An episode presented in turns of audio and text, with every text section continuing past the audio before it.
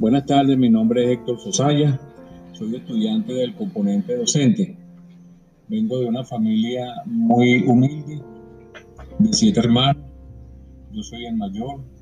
Mis padres campesinos, no sabían leer y escribir. Y yo los enseño una vez que estoy estudiando primaria.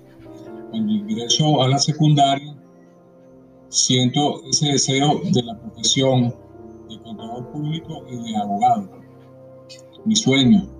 Cuando termino la secundaria, comienzo a trabajar en el Banco Consolidado. Hoy en día es el BOD, Banco Nacional de Descuento. Y a los dos años comienzo a estudiar Contaduría Pública y termino mi licenciatura.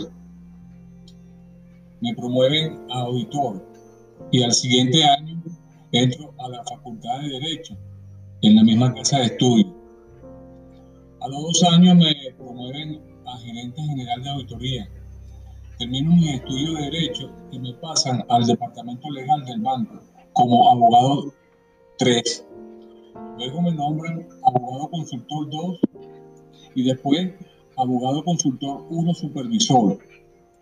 Ingreso nuevamente a la universidad a hacer una especialidad en Derecho Laboral. Obtengo, mi título de especialista laboral. Duro 30 años trabajando en el banco, logrando mis sueños y mis metas profesionales.